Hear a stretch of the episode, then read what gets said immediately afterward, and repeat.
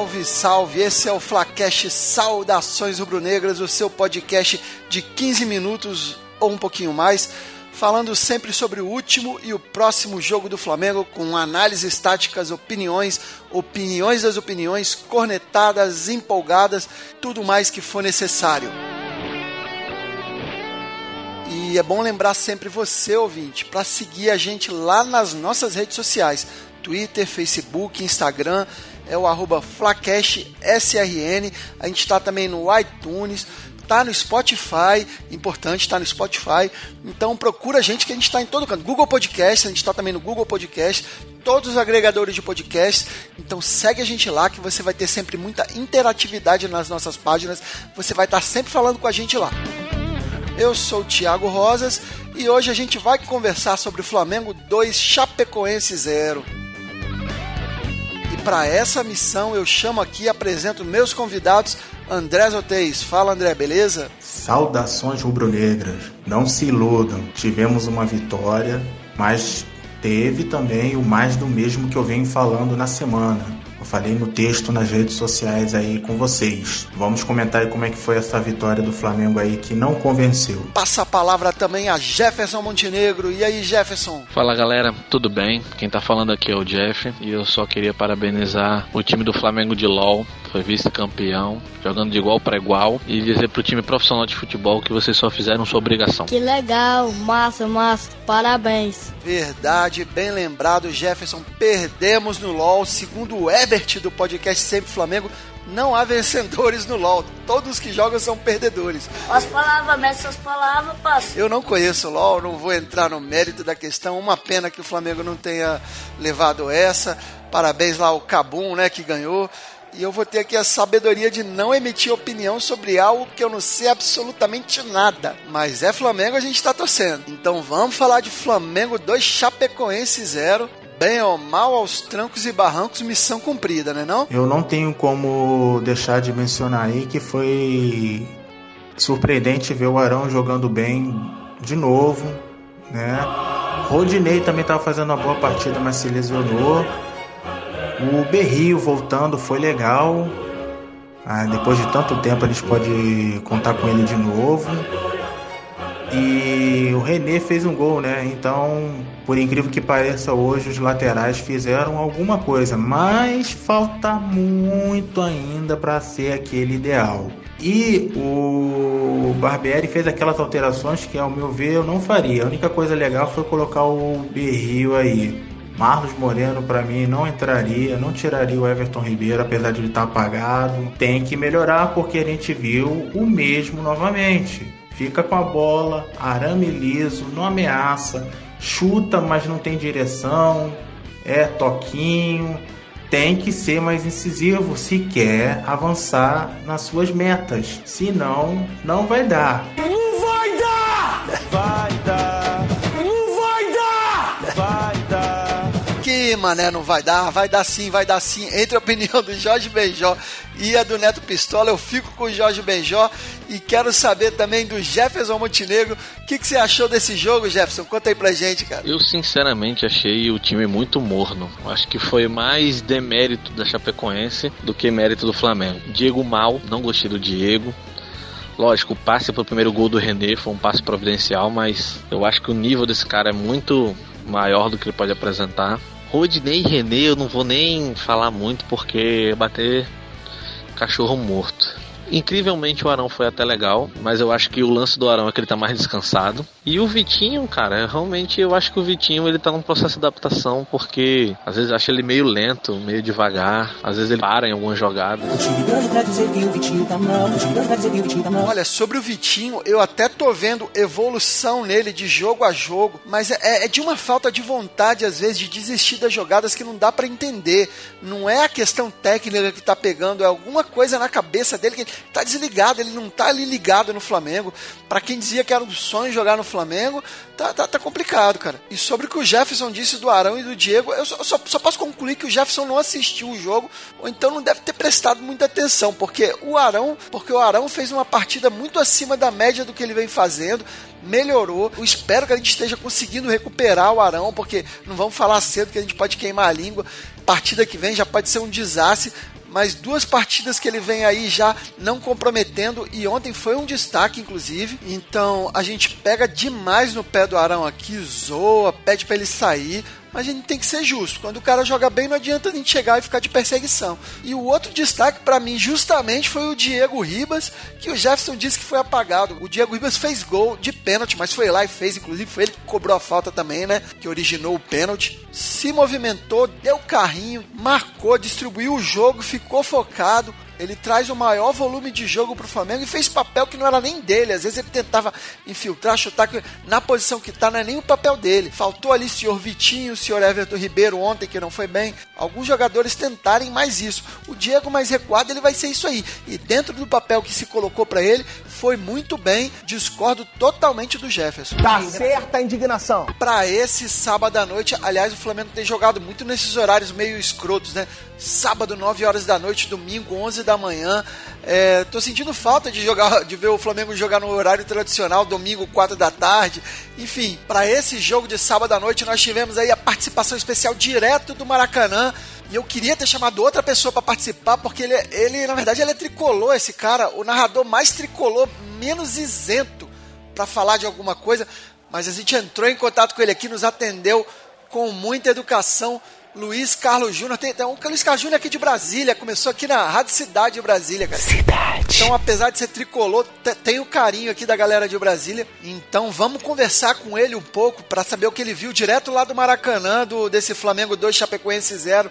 Tava lá, a visão do estádio é sempre diferente, né? Cabine de imprensa ali, patrão. Então, Luiz Carlos Júnior, como é que foi esse jogo? Fala aí pra mim. Tiago, eu tenho uma queixa. Não, não, não, peraí, você tem uma queixa. Você chega aqui no nosso podcast como convidado e você já tem uma queixa, não. A gente, a, vamos, vamos deixar alguma, pontuar algumas coisas aqui. A gente já tem uma queixa aqui anotada contra você. Você, narrador de grande veículo esportivo aí na Globo, Sport TV teria que ser um cara isento, mas foi visto depois do jogo do Fluminense, tirando selfie num pau de selfie com o Gum, jurando amores pro Gum, cara. Eu nunca vi um narrador gostar tanto de um jogador.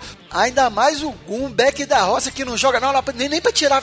Nunca vi você, Luiz Carlos Júnior, tirando selfie com o Juan. Nunca! Esse sim, zagueiraço, zagueiro que joga de terno, seleção. A gente vai falar depois aí da triste notícia da lesão do Juan, né? A gente vai falar mais pra frente, rendeu belas homenagens.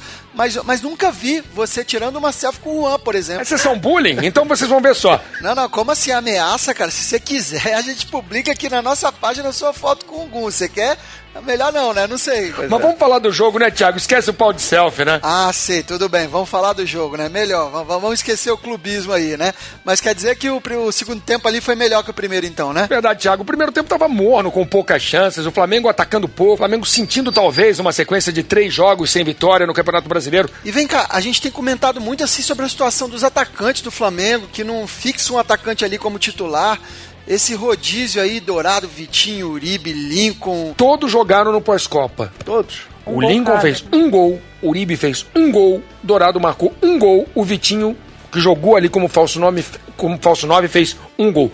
Isso, de certa forma, talvez gere uma tremenda insegurança neles. Ah, sim, com certeza gera, cara. Gera até em mim, a insegurança não vai gerar neles. Eu vou saber aqui dos meus convidados essa questão do ataque aqui, o que, que eles acham dessa situação do ataque. Afinal, quem deve jogar no ataque no próximo jogo contra o Corinthians? Quem deve ser o, o, o cara lá, o centroavante? Aproveitando para falar desse rodízio que o Barbieri tem feito aí de centroavante, eu acredito que pro próximo jogo vai ser Copa do Brasil semifinal contra o Corinthians, um time cascudo aí em mata-mata, o Barbieri deve escolher o Dourado. Mas eu volto a dizer que o meu centroavante predileto jogando hoje seria o Lincoln. E se pudesse, poderiam subir o Vitor Gabriel. Boa, André. E eu vou aproveitar aqui o gancho para a gente eleger aqui o melhor e o pior da partida contra a Chape. Eu quero primeiro começar aqui perguntando para vocês quem foi o melhor em campo.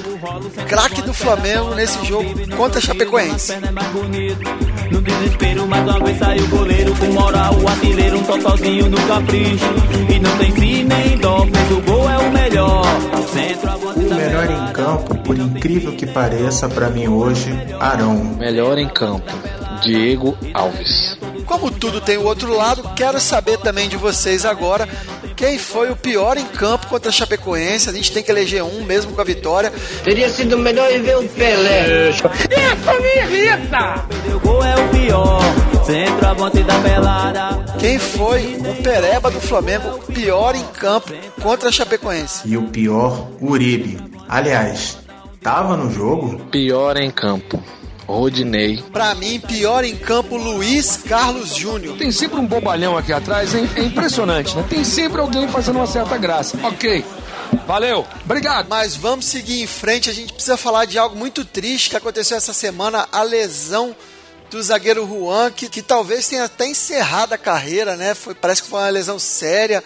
E isso, de certa forma, uniu o time do Flamengo. A gente viu na comemoração aí, que é até capa desse nosso Flacast dessa semana. Queria que vocês falassem um pouquinho disso, do Juan, dessa situação. Falar do Juan é complicado, né, cara? Porque ele é um ídolo para todo mundo. É um cara que surgiu no Flamengo, todo mundo acompanhou, principalmente o pessoal da minha idade, né? Tava ali na adolescência quando o Juan surgiu. Viu o Juan indo embora, viu o Juan indo pra Europa, brilhando na Europa. Quando ele voltou, eu não gostei muito porque teve o lance de ir pro internacional, mas a gente, quem acompanha o Flamengo, sabe que não foi uma coisa só dele. Desde desde que ele voltou pro Flamengo, vem agindo corretamente, ajuda no que pode. Eu acho que mesmo com essa lesão, ele ali nos bastidores, ajudando, falando, principalmente com os mais jovens, Léo Duarte, Tuller. É isso aí, uma pronta recuperação para o menino Juan, é o que desejamos aqui no Flacast Saudações Rubro-Negras, mas jogo que segue porque quarta já tem decisão, tem semifinal da Copa do Brasil, Flamengo e Corinthians no Maracanã, onde entramos como favoritos, porque o time do Corinthians não tá bem. E só isso, só o fato da gente entrar como favorito já faz ligar o sinal de alerta. Senhores, as considerações, as expectativas para esse primeiro duelo da semifinal da Copa do Brasil, onde entramos desfalcados ou não, né? Ainda tá meio incerto se Paquetá e Coelho já vem correndo num voo fretado. Quero saber de vocês aí quais as expectativas para esse jogo. Próximo adversário é o Corinthians. Vou com o Thiago, como a gente já falou no último episódio. É um adversário que para mim hoje é fácil. O Corinthians não tem mais aquela força. Acredito que a gente passa e vamos conseguir chegar na final do da Copa Brasil. Espero que seja novamente com o Cruzeiro para a gente ter a revanche e dessa vez a gente devolver e mostrar que isso aqui é Flamengo. Não acho que vai ser um jogo complicado. O Corinthians vai jogar naquele esquema de deixar a bola com a gente. É só melhorar as finalizações. Tem que ser mais certeiro, não pode ficar perdendo gol. E para isso tem que treinar finalização. Das próximas partidas, Corinthians, eu acho que é um time equilibrado, um time equilibrado com a gente. Agora o Vasco é obrigação de ganhar. Com certeza, Jefferson. A obrigação contra o Vasco é vencer, vai ser sempre vencer, inclusive, contra todos os adversários. Já dizia o hino: vencer, vencer, vencer. E o Flaquete Saudações Rubro-Negras vai estar presente no Mané Garrincha nessa partida contra o Vasco em Brasília. Mas antes a gente precisa ouvir a gente tem que ouvir sempre ele, porque eu tenho a impressão que a qualquer momento pode ser a última vez que a gente está ouvindo o Barbieri. Então, vamos ouvir o Barbieri, o que, é que ele tem a dizer desse confronto contra o Corinthians, deixa o Vasco para depois. Eu queria saber se esses jogadores aí que estão na seleção, Paquetá, Cuejar na colombiana, se eles vêm, como é que vai ser o esquema? Eles chegam cansados, Barbieri? Eles jogam, começam no banco? Dá uma pista aí pra gente. Eu vou responder a sua pergunta, mas antes eu queria ir por um outro caminho para ver se eu me faço entender porque eu acho importante. Você vê o absurdo em que a gente tem que chegar de um clube ter que fretar um avião para trazer os jogadores por causa de um calendário mal elaborado, né? Então já falei isso anteriormente. Eu considero um absurdo a CBF marcar jogos decisivos em data de convocação da seleção. Entendo que o treinador da seleção tem a prerrogativa de levar os melhores, nada sobre isso, apoio ele nessa decisão. Agora, o calendário é muito mal elaborado. E aí eu gostaria, por favor, que alguém pudesse me explicar por que, que a CBF diz que não pode alterar a data do jogo do dia 12 porque vai prejudicar o torcedor e por isso e por aquilo, e ela marcado para um sábado, ela passou para domingo. Como constantemente ela passa o jogo de domingo para sábado e não avisa ninguém. Então nessa hora o torcedor não tem peso, nessa hora o torcedor não tem valor e a hora que precisa dela para tomar uma atitude condizente com o campeonato que ela promove, que ela deveria prezar o campeonato, que ela deveria valorizar o campeonato, possibilitando que as equipes possam usar o que tem de melhor, ela está sendo contraditória, ela está sendo incoerente. Ô Barbieri, eu te explico, cara. O Flamengo sempre foi perseguido pela CBF, cara. É, e digo mais, você deve ter visto que o Tite ia convocar um jogador só de cada time para equilibrar mas acabou que do Palmeiras ele não convocou. Do Corinthians ele convocou o Fagner. Quem dera ser um peixe. Não tem o mesmo peso que o Paquetá, lógico, mas como o time do Corinthians é muito ruim, vai lá, convocou o Fagner. Fagner teve uma lesão misteriosa que ninguém viu em jogo nenhum e não se espantem se ele aparecer para jogar contra o Flamengo. É, é, escandaloso isso. Eu acho que se aparecer o Fagner para jogar, Barbieri, você deve mandar entrar um jogador aí para dar uma pegada no Fagner, dar uma tesoura que nem ele deu no Edson, quase acabou com a carreira do Edson. Dá uma tesoura nele para ele ter uma lesão de verdade aí, para ele parar de simular, de fingir, dar uma de guerreiro. Opa, opa, não, não, tem razão, produção. A gente não precisa disso. O Flacast Saudações do Brunegas não apoia a violência. A gente vai ganhar do Corinthians na bola, mas é preciso atenção. Cuidado, porque tem muita coisa estranha aí. O presidente do Corinthians essa semana já fez provocação. É uma arrogância que parece que eles já sabem que vai ter mais coisa aí. Não se espantem com arbitragens estranhas. Esse confronto aparentemente fácil pelo desnível técnico, vai ser complicado por motivos extracampos. Aliás, já está sendo. Mas enfim, Barbieri, eles jogam ou não? Eles chegam a tempo ou não? Me conta aí. Voltando à sua pergunta, é, eu tenho que esperar eles se apresentarem para saber qual é a condição deles, sem dúvida nenhuma. São jogadores muito importantes. Eu acho que é, o histórico deles em campo demonstra isso. A gente conta muito com eles, mas eu não posso adiantar a resposta sem saber em que condição eles vão se apresentar, tempo jogado, condição de viagem, etc. Pois é, mas não se espantem se o Tite botar o Paquetá para jogar 90 minutos contra a fortíssima seleção de El Salvador, que tomou a maior goleada em Copas do, da história de Copas do Mundo, pertence à seleção de El Salvador, um amistoso sem relevância alguma, mas não vai ser o suficiente para parar o Flamengo. E a gente vai ficando por aqui, que o tempo está estourando. Me despeço aqui do André Zotez. Valeu, André. Por hoje é só, pessoal. Abração. É uma satisfação estar com vocês, ainda mais quando o Flamengo volta a ganhar no Maracanã com um público só de 30 mil para você ver como é que o time tá mal. E eu ia lançar o bolão Vitinho ou Marlos Moreno. Quem faz o primeiro gol, Vitinho fez. Agora o bolão vai ser Marlos Moreno, gol até que rodada? Abraços. Vou lançar essa enquete lá no Stories do Instagram, André. Mas tem que ver aí o que aconteceu com o Marlos. Ele parece que saiu machucado ontem do jogo, né? Mas me despeço aqui também do Jefferson Montenegro. Valeu, Jefferson. Então é isso, gente. Eu vou me despedindo de vocês. Torcer para que o Flamengo apresente um futebol melhor, vá melhorando aos poucos. Lembrando, ganhar da Chapecoense é obrigação. Manda um abraço aí para Felipe Cordeiro, que não pôde participar hoje, vocês já devem ter notado. Mas no próximo programa ele tá de volta aí. Curtam lá o outro projeto dele, o Like Tour, que é um podcast de viagem. Conheçam o podcast que eu participo também, é o Papo Canela, sobre futebol em geral. E antes da gente terminar aqui, a gente vai para a sessão Aquele Abraço para mandar uma força para todo mundo que sempre está nos dando força. Então vamos para o momento Aquele Abraço. Aquele abraço. Aquele abraço que o Zoteis pediu para mandar pro Denada do podcast Goldcast. Aquele abraço para todas as comunidades lá do Facebook que, que, curtem, compartilham o nosso podcast. Aquele abraço pro pessoal da Flá Twitter. Aquele abraço para todo mundo que interage com a gente lá no Stories do Instagram. Henrique Oliveira tá sempre lá dando uma força pra gente. Saudações Brunegras, galera. Aquele abraço. Alô,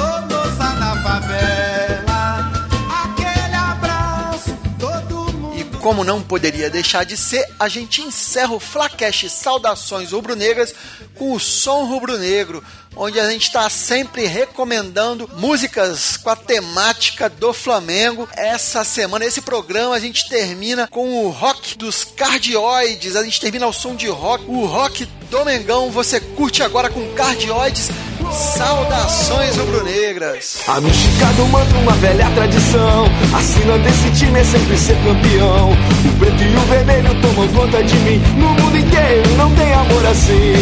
Paixão sem